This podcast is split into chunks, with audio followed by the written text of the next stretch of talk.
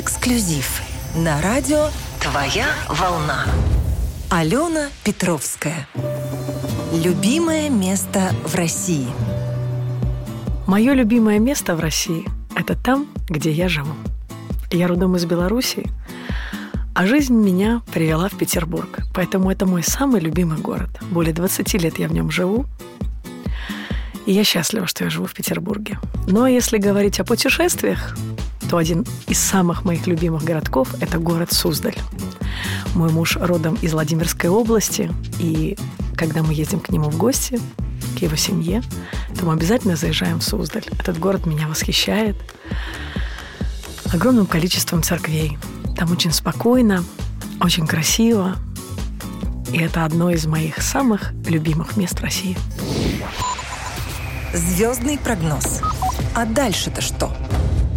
Мой личный прогноз на ближайшее будущее. Все будет замечательно. Каждый должен заниматься любимым делом, своей семьей, ценности беречь, благополучие в своем собственном доме. И все будет великолепно. Начать нужно с себя. Если будет порядок в нашем доме, то будет порядок и в нашей стране. Любимая застольная песня. Любимая застольная песня у меня есть. Идет она из самого-самого детства. К моей маме приходила подруга ее лучшая. И она всегда за столом пела песню «Тонкую рябину». Вы знаете, я до сих пор ее не исполнила на своем сольном концерте. Это одна из моих мечт – спеть когда-нибудь эту песню. Я до сих пор не могу придумать, как ее аранжировать, как ее сегодня в 21 веке спеть по-новому. Поэтому я ее еще ее не исполнила. Но когда я слышу, что стоишь, качаясь, тонкая рябина, головой склоняясь до самого тына. Эта мелодия, она меня окунает в детство, вот в эти посиделки мамы с подружками. И когда тебя никто не прогоняет, ты смотришь, о чем же они там разговаривают. Поэтому это одна из моих самых любимых застольных песен. Хотя, конечно, я люблю «Степь да степь кругом», которую вспоминает со слезами на глазах мой отец потому что пел его отец эту песню, когда отец моего дедушки уходил на войну. Вот, я очень люблю душевные песни, которые звучат за столом. Их много. Ну вот «Тонкая рябина» – одна из самых любимых. Первая песня. Первая песня. Ну, когда мы все были малышами, нас родители любили поставить на табуреточку. И каждый ребенок, кто-то стишок рассказывает, кто-то песенку поет. У меня замечательно пела бабушка, которая пела огромное количество частушек. Ее любимой исполнительницей была и есть Мария Мордасова. У нас было огромное количество пластинок с ее частушками. Ну вот самая первая частушечка, которую я помню, я не знаю, сколько мне было лет, два, три, четыре, мне ее пела моя прабабушка. Мяту хату, мяту хату, мяту новое крыльцо. Не целуй меня, зараза, не погань мое лицо. Это первые мои воспоминания из детства. Ну, а первая такая песня, которая принесла мне такое творческое мое начало Алены Петровской. Эта песня «Потеряла утром я одну сережку» написала Светлана Ковалева текст, музыку Сергей Белоголов. И в далеком 2010 году они мне показали эту песню. И с 2011 года я решила писать свой первый сольный альбом. Конечно, это самое яркое воспоминание. Я впервые побывала на Славянском базаре с этой песней. Эту песню взяли впервые на радиостанции звучать поэтому песня «Потеряла утром я одну сережку». Это уже было в состоявшемся возрасте, но это была моя песня, написанная для меня, для Алены, современными композиторами. И на сегодняшний день у меня уже пять альбомов, где только мои песни. И вот именно с «Потеряла утром я одна сережка» начинались песни, написанные только для меня. Эксклюзив на радио «Твоя волна». Алена Петровская. Недооцененная песня. Честно говоря, недооцененных песен у меня нету. Я не знаю, Наверное, э, лучше бы это было спросить у моего слушателя. У меня была немножко другая ситуация. Я не очень хотела петь песню «Красный мой платок». То есть я ее послушала, и как-то я не сразу прониклась. А настоял мой супруг, который сказал, эта песня про женскую долю, про женскую жизнь, то, о чем ты поешь. Может быть, тебе эта тематика не близка, но поверь, полстраны будет тебе подпевать. В том, что я не замужем, виноват лишь ты. И за эту песню спустя год я получила свой первый шансон года. То есть я недооценила эту песню, получается. Райдер артиста. Про райдер. Ну, если из несбыточных мечт, так хотелось бы иметь свой самолетик, который тебя доставит в любую точку мира. А за рулем этого самолетика будет мой друг Сергей Лехтеров.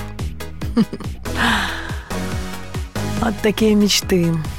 А вообще к райдеру я отношусь весьма просто – Люблю вкусный чай, люблю бутерброды, когда я голодна, вкусный салат. Поэтому, ну, какая разница, собственно? Это все мелочи жизни. К рейдеру отношусь весьма спокойно. Любимое блюдо. Я так скажу. А раньше, если бы у меня спросили, я бы сказала однозначно пельмени.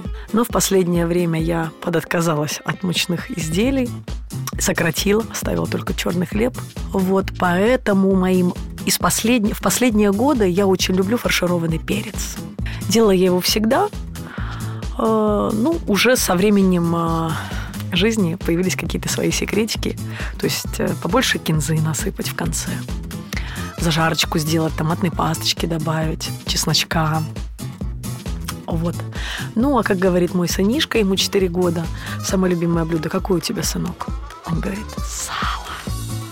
Так что мы очень любим сало с черным хлебом.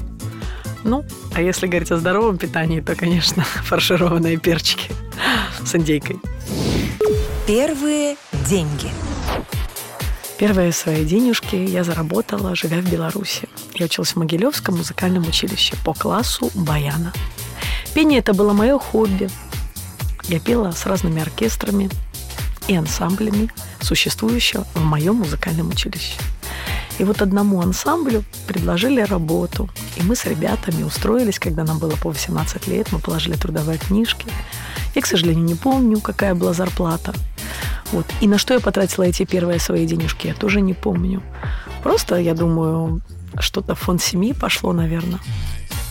Но это было не для денег, это было для души, это было очень перспективно, что ты уже 18 лет работаешь по книжке в учебном заведении.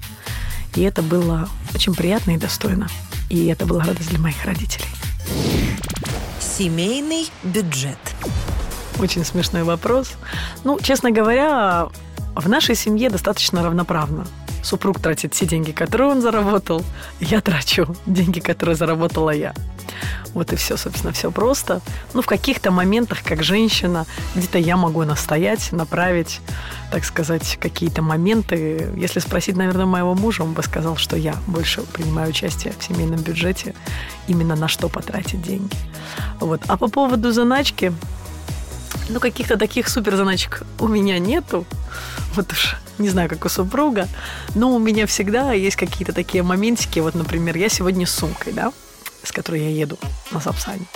И у меня в этой сумке есть книжечка маленькая, с которой сумка продавалась. И в этой книжечке у меня всегда лежит 5000 рублей. То есть, если мне что-то нужно, вот по мелочи, да, вот покушать, а карточку не приняли, я знаю, что в этой сумке у меня всегда есть 5000. И если я их потратила, то я назад вкладываю. То есть, если вдруг что-то, вот выбегая из дома, то я знаю, что вот в этой сумке у меня лежит так называемая заначка. Книги я не прячу. Я объясню, у меня плохая память, я потом просто не найду. Поэтому никуда я ничего не прячу. Я из тех людей, которые считают, что деньги должны работать. Поэтому что-то появляется, это куда-то вкладывается, шьется новое платье, делается новая аранжировка, покупается новая песня у авторов. Поэтому вот таких вот каких-то супер заначек я не имею. Как выйти из конфликтной ситуации? Ой, вы знаете, я не конфликтный человек. И я стараюсь создавать такие ситуации, чтобы не попасть в конфликт. Ну, конечно, в жизни бывают разные случаи, к сожалению. Бывают конфликты, когда не ты сторонник конфликта. И я из тех людей, которые отойдут в сторону, ну, посмотрят на это спустя время. Вот. Я не люблю конфликтовать. Мне некомфортно жить с этим. Поэтому я отойду в сторону, и со временем ситуация сама разрешится. Даже тот, кто был неправ, может быть, спустя время осознает свой поступок. А может быть, я посмотрю на эту ситуацию по-другому. Может быть, я пойму, что где-то была не права я. Поэтому лучше промолчать и не нагнетать дальнейший конфликт. Черты характера, от которых лучше избавиться. Да, есть черты характера, которые мне немножко мешают по жизни, и я с ними борюсь. Например, суета. Суета конкретно дома. То есть и на сцене я достаточно собранный человек. Вот, э, а дома приходят ко мне гости, я очень суечусь. Причем я не волнуюсь. Это включаются какие-то гены, переданные мне от мамы, от бабушки. То есть я такая очень суетная. По дому вот все, все, все вот ношусь, мне не присесть. Я вот, вот такая вот. Мне это не всегда нравится. Вот, то есть если у меня больше шести человек, то я такая начинаю быть суперсуетная хозяйка. Вот. Ну и еще хотелось бы искоренить такие нюансы, как такая раздражительность на близких. То есть от усталости, от э, каких-то таких вот сложных дней. Бывают дни, когда у тебя не одно дело, а два, три. Ты действительно устаешь. И ты на чужого человека ты никогда не сорвешься. А на своего, например, супруга, ты где-то можешь повысить голос, ты где-то можешь от усталости быть таким достаточно агрессивным. Вот не всегда мне это нравится. Мне бы хотелось быть более, так сказать, мягкой, пушистой дома. Но иногда бывает, что я очень устаю. Сыну уже 4 годика. Он э, отлично слышит э, ритм, шикарно танцует, ему очень нравится танцевать, у него есть детская гитара, у него есть детские барабанчики, он садится за пианино, за мое взрослое, и на нем с удовольствием играет. Но я не настаиваю. То есть я смотрю на это все, а, я чуть позже приму решение, это должен быть его выбор. Меня никто никогда не насиловал, мне никто никогда не говорил, чем заниматься, как заниматься. То есть меня отдавали на гимнастику полгода, меня забирали. Я каталась на лыжах а, какое-то время, ну и так далее и тому подобное. То есть были кружки для души, а музыка – это была моя жизнь. То есть мне не надо было куда-то меня отдавать. У меня сама судьба бросала так сказать, в какие-то объятия музыкальные. То есть я училась в обычной общеобразовательной школе. Я нахожу баян и говорю, я хочу на нем играть. Это был инструмент моей мамы. И бабушка меня отводят просто в музыкальную студию, где я научилась играть всего две песенки. И спустя год мы получаем новую квартиру, и возле моего дома школа с хоровым уклоном. Мы приходим туда. Вот девочка хорошо поет, может быть, возьмете, а это уже четвертый класс. А она хоть на чем-нибудь играет, спрашивают. Да, на баяне вот две песенки. Я эти две песенки играю, они говорят, ну это, конечно, второй класс музыкальной школы, а вы в четвертый поступаете. Ну, девочка талантливая, она гонит. И за пять лет, которые я учусь, до девятого класса, в четвертом классе я пришла в эту школу, я поступаю в музыкальное училище по классу баяну. Единственное из 22 человек, которые учились в этом классе, я поступила училище по классу баяна. То есть за пять лет я не то что догнала всех, я всех перегнала, играла на голову выше, потому что я безмерно любила музыку. Играла на рояле, на баяне, а пела я для души, ну и плюс у меня был четыре раза в неделю хор и один раз сольное пение. Но сольное пение было академическое, вот, и я все время говорила, ну, не хочу я петь вот Чайковского, оперу, ну, не к душе мне это. Я просила петь «Гляжу в озера синие, в полях ромашки рву». Мне преподаватель говорит, ну, это как бы ближе к народному. Я говорю, ну, от этого моя душа радуется, мне очень хорошо. И поступив в училище музыкальное, когда меня услышал директор консерватории Могилевской, он сказал, Леонид Иванов, тебе петь надо, девочка. И петь ты будешь с моим оркестром народным. Вот. Так что я пела с оркестрами разными, и в итоге вот жизнь меня вывела в Петербург. И на сегодня я петербургская певица, родом из Беларуси. Ну, как в интернете пишут, всероссийская. И на сегодняшний день я уже пою песни, которые для меня написали авторы сегодняшнего времени. Игорь Слуцкий, Вячеслав Клеменков, Минин Константин, Светлана Новожилова и многие-многие-многие другие. Я не могу назвать всех, а, но я счастлива, что я имею свой репертуар. То есть я очень люблю советские песни. Это то, что трогает мою душу больше всего. Ну, как бы хорошо я не спела «Волгу Зыкин», как бы хорошо я не спела песню какую-нибудь толку хочется иметь свой репертуар, свои песни. И они у меня есть сегодня. И у меня есть свой слушатель. И я очень счастлива. Вот это поворот! Событие, круто изменившее жизнь. Событие, которое круто изменило мою жизнь. В моей жизни таких событий три. Это ярких три события. Первый – я молоденькая девочка, которая учится в Могилевском музыкальном училище. И меня прослушала Людмила Закина и сказала мне, едь, девочка, Ленинград. У тебя красивый тембр голоса.